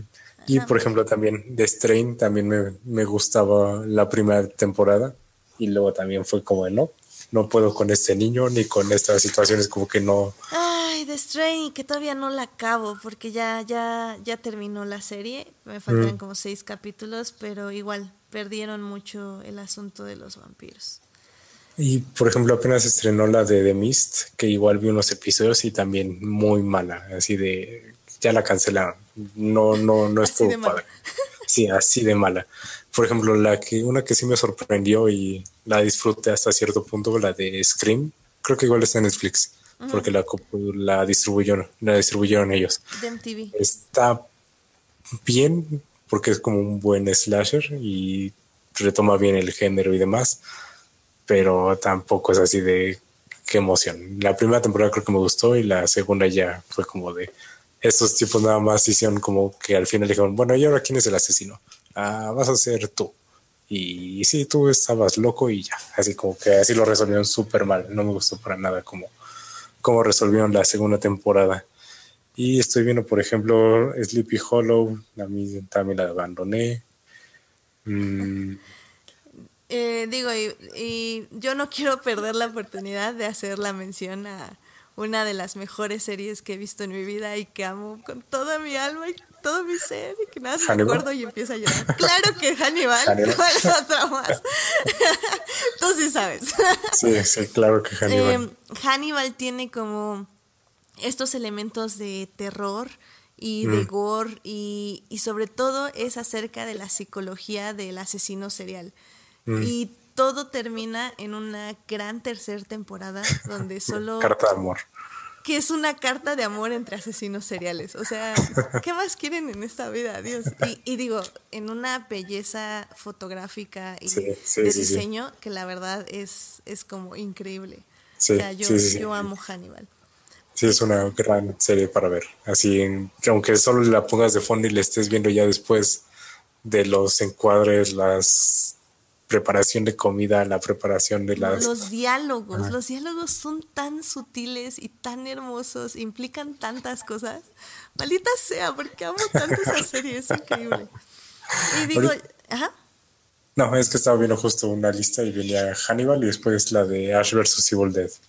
Ah, Esa está claro. chistosa. Ash vs. Evil Dead está chistosa, pero igual es muy de, de nicho.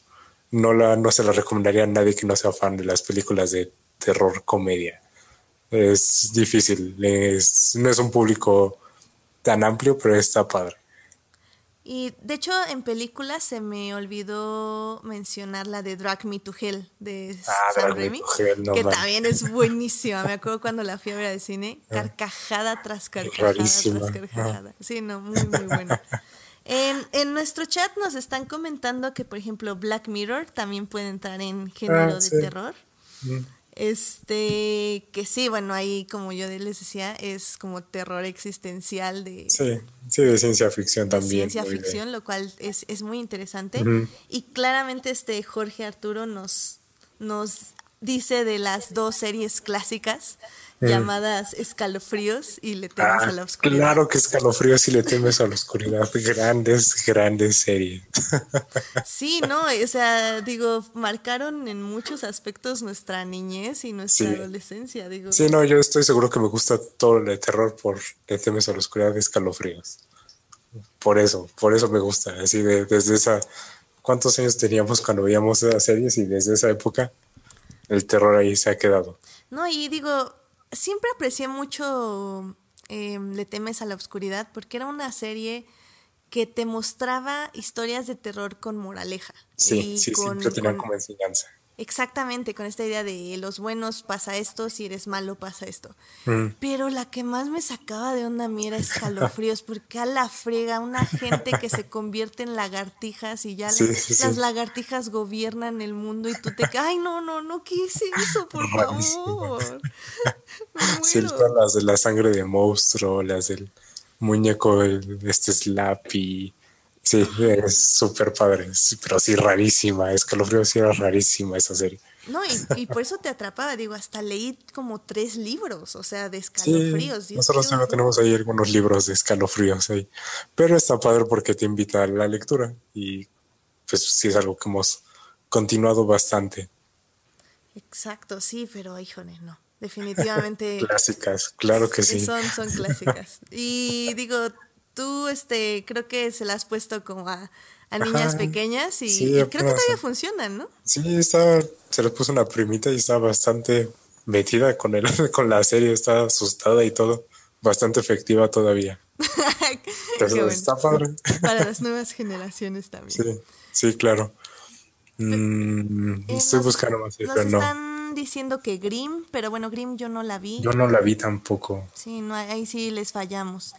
Mm, Sí, la verdad, yo creo que así de estas series de terror sería como lo único que mencionaría. Teen Wolf entra de terror claramente, he hablado muchísimo de Teen Wolf. Sí. De hecho, pueden ver mi artículo en Extraordinaire sobre Sí, el final de temporada. Eh, y sí, es una serie de suspenso y es una serie de terror y también tiene elementos gore. También, por último, ya nada más para terminar esto, me gustaría mencionar... em, Ah, bueno, primero rápido, Dexter también es de asesinos seriales. Ah, Eh, sí. no, es de- no es tanto de terror, pero bueno, tiene sangre.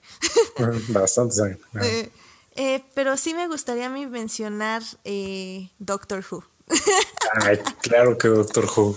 Pesadillas por siempre para los niños que la vieron de pequeños y para nosotros los temas existenciales y las criaturas y todo, sí. Claro, y es que Doctor Who sí es una serie para niños, sí es una serie que tiene muchos elementos de comedia y de moralejas, pero al final del día te llega una máquina diciéndote que te va a matar y te va a matar y te va a matar y te grita así en tu cara y es como, ¿qué está pasando? Luego ahí, por ejemplo, hay un episodio con el onceavo doctor donde se quedan encerrados en cual laberinto del Minotauro, Ah, está increíble, ajá. Y, y donde todos están reviviendo sus peores miedos y es como, ¿qué está pasando aquí, Dios? Qué horror con este episodio. Hay un episodio acerca del silencio, de cómo el silencio puede ser tan terrorífico como... Más bien es lo más terrorífico que existe en esta vida, con el doceavo doctor, si no mal recuerdo. Eh, ay, Dios, hay, hay miles de episodios con Doctor Who. Los, los Weeping Angels, que son Los Weeping Angels son, son- así, Es, es- son estatuas de ángeles. No ver como- una estatua sin pensar que, que tal vez es un Weeping Angel. Claro, son, para los que no sepan, son estatuas de ángeles como las que ven en los cementerios, pero que cuando parpadeas o las dejas de ver, se van acercando a ti poco a poco. Entonces la única forma de tenerlas es no parpadear y siempre estarlas viendo. Pero bueno, Sí. todos sabemos que eso es imposible. Entonces poco a poco se van acercando y si te tocan, te matan. Entonces son, son cosas que dices, esto es un show para niños, neta. Es increíble. Y algunos episodios los escribió, bueno, dos, ¿no? Los escribió Neil Gaiman. Dos Dos episodios. grandes episodios. Bueno, el primero es mejor según yo, pero Neil Eh, Gaiman. que sí. bueno, esos no son de terror, pero sí, digo, No, siempre hay que recomendar a Neil Gaiman. Y Coraline, por ejemplo, que también es Ajá. un libro de terror para niños y que ah, después fue una película. Mm, Ah, eh, Este Alberto Morán nos dice que los Weeping Angels son como los fantasmas de Mario Bros. Yo Sí. creo que sí, efectivamente. Es una muy, una muy buena comparación. sí, sí, sí. ¿Tú quisieras hacer una última recomendación de películas, digo, de series, antes de pasar ya a las últimas noticias rápidamente? Porque- Eh, series tal vez no, pero de libros. mm, Ah, hay uno de Ray Bradbury que me gusta mucho que se llama The Halloween Tree, que es muy para niños, que es sobre, creo que es un grupo de enemigos en donde uno se lo lleva, no sé, algo se lo lleva y los niños tienen que buscarlo a través de las épocas a, su amigo y los acompaña un vampiro. Entonces van como viajando a través de las épocas viendo cómo son las tradiciones de Halloween, Día de Muertos y más en diferentes partes del mundo. Y así como que es muy educativo y muy divertido y fue de Ray Bradbury. Y hay una película animada, la película animada también está bien. Y otro libro que me gusta mucho de terror es, ah, es de Richard Matheson, pero dejen creo que es The Legend of the Hell House o Hell House nada más, que es sobre una casa embrujada, pero me gusta mucho porque es muy de, no es de, ¿qué tal si es de, si está pasando algo? ¿Qué tal si está en su mente? Es- este sí es full terror de, este lugar está maldito y los quiere matar, de Richard Matheson, el que escribió Soy leyenda. Mm, también tal igual tal vez no es tan de terror, pero el libro del cementerio de Neil Gaiman me gusta mucho, es muy, Ah, claro. Sí, muy sí, sí. bello, muy padre como las tradiciones de, de este lugar, de bueno, de donde está ambientado, lo que aporta cada fantasma que está en este cementerio, la bruja. No sé, me gusta mucho el libro del cementerio de, de este de Gaiman y pues de mis favoritos, este Ocean at the End of the Lane. Ocean at the End of the Lane, sí. Ah, yeah. Es el mejor libro del mundo. Y creo que siempre es como mencionarlo, pero Lovecraft, este, en las montañas de la locura, mm, la llamada de Cthulhu, la música de Eric San, así la sombra sobre Innsmouth, ah, son como sus más conocidas, pero son sus más conocidas porque son muy efectivas. Entonces sí, ahí van unas recomendaciones de libros para, para la época. Excelente, sí, me, me tienes que pasar una lista para ponerla en nuestra página. o- Va, muy ya bien. Le, le- le daré de tarea a Alberto que nos transcriba todas las recomendaciones en la página para que ya las tengan a la mano. Entonces, ah, ah, rápidamente, eh, Jorge Arturo nos dice que el manga de Uzumaki de Juno Ito, él nos lo recomienda. Eh, ahí sí te fallamos un poco, la verdad, yo no sé nada de manga. Ah, Jungi Ito nos dice. Em, pero sí, muchas gracias por sus recomendaciones. Justo me acordé con esa de una serie que se llama Yamishibai, Japanese Ghost Stories, que son historias de terror como de, según yo son cinco minutos, como de, ay, son, no, no duran ni 20 minutos, pero son historias de terror japonesas, este, folclóricas, eh, animadas. Están muy padres, están, la verdad están bastante bien. Que es Yamishibai Japanese Ghost Stories. Muy bien. Excelente, pues ahí les va. Miren para que vean. Por eso tenemos invitados, chavos, porque uno no puede saber todo y nuestros invitados saben más que nosotros. De terror hoy. Sí, claro, por eso estabas tú de invitado, porque yo sé que tú sabes mucho de terror. Muchas gracias. Entonces, mira, vamos rápido con un par de noticias porque ya estamos como en tiempo Sí, extra ya y ya es tarde. Entonces, a ver, vamos con noticias.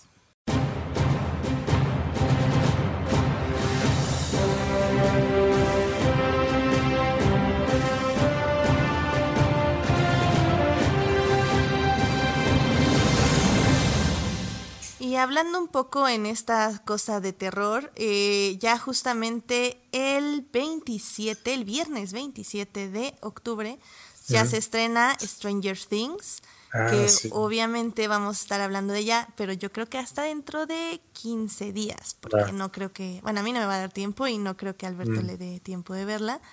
Entonces, este, digo, es el estreno eh, más esperado, sí, por la cantidad de audiencia que... Eh, por el fandom. Eh, por el fandom, efectivamente, que ya, ya independientemente que nos guste o no, creo que ya es irrelevante. ya definitivamente Stranger Things nos rebasó y según las críticas está a la altura de lo que esperan. Yo he visto como dos o tres que dicen que está mediocre. De ¿Ah, sí? mediocre bala, sí. Oh, mira. Yo la verdad igual tengo opinión impopular tal vez, pero no me gusta Stranger Things. No, creo que no es tanto que no me guste, sino como que me la arruinó tanto hype y tanta cosa. No la puedo disfrutar ya bien. Me choca todo lo de Justice for Barb, lo de los niños por todas partes. Creo que ya no. Y siento que es una, una película, una serie que si le quitas todo lo de los 80 no tiene mm, casi nada. Como que es no como que no no no no tiene más sustancia. Si le quitas como todo lo, el factor nostalgia y demás. Yo yo como mi opinión ah, tal vez poco popular en cuanto a Stranger Things sí, no la música que- me encanta la música sí me gusta mucho Muy bien, sí, no creo que Alberto y Morán y tú tienen las mismas opiniones de, de varias cosas, deberían seguirse en Twitter. Este, pero sí, digo, a mí me gusta Stranger Things, pero digo, igual no, no muero por, por ver la que sigue. Eh, pues ya la estaremos aquí reseñando en nuestros respectivos Twitters, a ver qué pasa. Eh, otra de las noticias que tengo es que ya están preparando un spin-off de X23, que es la Ah, sí. mutante eh, hija de Logan. Mm, Eh, no sé qué tan emocionada estoy por esa noticia. Eh, digo, eh, está muy bien la película de Logan, Mm. pero siento que ya hablar de X23 tendríamos primero, bueno, tendrían que definir qué tipo de género va a ser, Mm. cómo van a explotar ese género. Va a ser algo como de New Mutants, por esa idea de. ah como de terror Mutants, eh. Sí. Sí, digo que es, que es justo lo que aquí nos llama un poco la atención, que es, va a ser como de miedo y. Mm. Sí. o de- de Sí, según yo, el director nada más comentó, sí, sí estamos trabajando en, en un guion, pero como que no es nada así súper concreto ni nada, es como, "Ah, a ver, vamos a ver cómo reacciona la gente. Y reaccionaron bien, así que Sí. probablemente sí se va a hacer. Sí, Sobre todo pero porque la niña es una muy buena actriz, creo yo. sí, está muy bien, me cayó súper bien en la película. Mm, ¿Viste el tráiler de Phantom Thread? De No, Paul Thomas Anderson, ¿no? Se ve padre. digan Sí, no a los trailers. Hashtag no a los trailers. Sí, yo, yo, yo sí los veo. No, no, no me afecta todavía. Pero se ve padre. Phantom Thread se ve padre. Eh, Mm. ¿Viste el de Punisher? Ah, sí, sí, sí lo vi. Pero ah, no me ¿No, ¿No te emociona tanto. una historia de Punisher? Digo, yo vi como medio minuto Mm. y me gusta la idea que se va a enfocar en, en la vida militar de, Sí. de Punisher. Sí, está padre. Su backstory está padre. Mm, pero no sé, no, no me. Creo que de, de Defenders me decepcionó un poco, entonces ya no me emociona tanto de Punisher. Sí, igual seguro la voy a ver en uno o dos días, pero. Pero no sé, no tengo tanto hype por, por The Punisher. La que, bueno, como sabrá yo, mi, mucho de mi trabajo involucra igual noticias. Entonces tengo Todo- que. todo. Ah, renovaron Star Trek Discovery para la segunda temporada. Muy buena serie, se las Sí. recomiendo ampliamente. Ujú, yo también. Mm, mm, pues cosas como muy, según yo, como medio relevantes, que ya empezaron a grabar la de Venom. Ya subieron como la foto del, foto del día uno. Mm, motion poster de la nueva película de Depredador, esa sí me emociona, que es del director de The Nice Guys. Ah, órale. Súper divertida esa película, así es de mis comedias que favoritas de ese año, me la pasé súper bien viendo esta película. Y que este, ¿cómo se llama? Eh, ay, Ben Men- Mendelssohn, el de Rogue One, que podría ser el villano de Capitán Marvel, que ya acabaron de grabar Aquaman. Mm, la fecha Ay, esta. digo que la verdad, o sea, todo lo que tenga que ver con Justice League, la verdad, o sea, los No, pues, pósters la que pusieron de Ah, los internacionales. los internacionales, De- no, no, no, los creo que pusiste que eran como de Beijing o algo así. Ah, internacional, sí. Sí, los están inter- esos están sí. muy padres. Se los, Están se los pongo en la página para que los vean, este, Mm. queridos escuchas. Sí, están, no, pero- están muy bonitos. Aquaman es de, ¿cómo se llama? De James Wan. Entonces así la quiero ver. Y de. James Wan, eh, para los que no sepan, fue mencionamos ahorita varias de sus películas, Ah, sí. como El Conjuro y Insidious. Insidious, también. Dead Silence también, es está en Netflix, la de unos muñecos de ventríloco. Está, está en Netflix, está, está padre de terror, sí. Sí, James Wan de terror moderno es, es recomendación garantizada. Sí, están padres sus películas de terror. Y pues sí, no, no, no hay tanto así como súper importante, según yo, nada como tan relevante. Pero tal vez comentar rápido, yo estoy leyendo el de From a Certain Point of View de Star ¡Oh, Wars. qué emoción! Sí. Y está bien padre. Qué padre. Me gusta mucho. Está solo una historia, uno- una o dos historias no me han gustado. Ya voy como a la mitad. Pero está muy padre, muy emotivo muchas veces. Sorprendentemente triste a veces o de acción o como con mucha información muy padre. Como hay un capítulo donde describen cómo es, cómo es, cómo está Qui-Gon Jinn en la fuerza y cómo se siente estar en la fuerza y cómo se siente materializarse para como en forma humana de nuevo y demás. Está muy padre. La verdad lo Wow. mucho. Y creo que ese lo escribe Claudia Gray o alguien así, ¿no? Mm, Claudia Gray sí escribió alguno, pero no me acuerdo bien cuál era. Pero sí, sí tiene uno ella. Porque digo, él- ajá. sí, la, es como la escritora de Star Wars, ¿no? Sí, no digo, ya que me diste este, Sí, este de- para hablar de Star Wars, ya, voy a, ya voy a hacer una cortina para Star Wars, porque siempre hablamos de Star Wars. Yo acabo de terminar el libro de Leia, Princess of Alderaan, de, que está escrito por Claudia Gray, y neta, qué hermoso libro. Sí es una historia acerca de una Leia adolescente de 16 años, pero está tan bien... em, tan bien retratada como personaje, como de dónde viene esa valentía, esa sabiduría, esa, ese líder que ella tiene como natural. O sea, viene de un lado y viene de sus padres, de Bail Organa y de Brea Organa, de sus padres adoptivos en este caso. Porque Sí, tiene como estos guiños a Leia usando la fuerza o cómo se concentra ese poder que ella no sabe que existe para realizar ciertas acciones, sobre todo cuando está en peligro o necesita como cosas de suma concentración, de mucha concentración. Pero realmente el libro trata sobre su desarrollo como, como líder, como persona, como su empatía con los demás y su necesidad de ayudar al universo o bueno, a la galaxia a que sea un lugar mejor.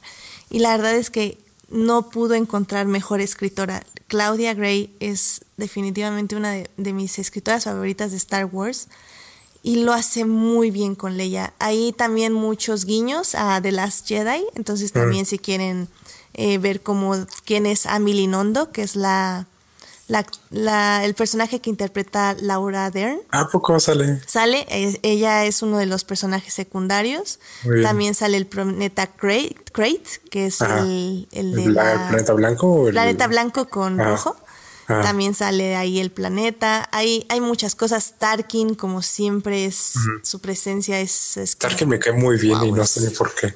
Está muy bien, es un personaje muy bien escrito que han sabido aprovechar. Bueno, algunos autores, y digo Claudia Gray, eh, o sea, lo usa cuando tiene que usarlo, en los momentos que debe usarlo, en la cantidad que debe usarlo, y es increíble el poder que le da.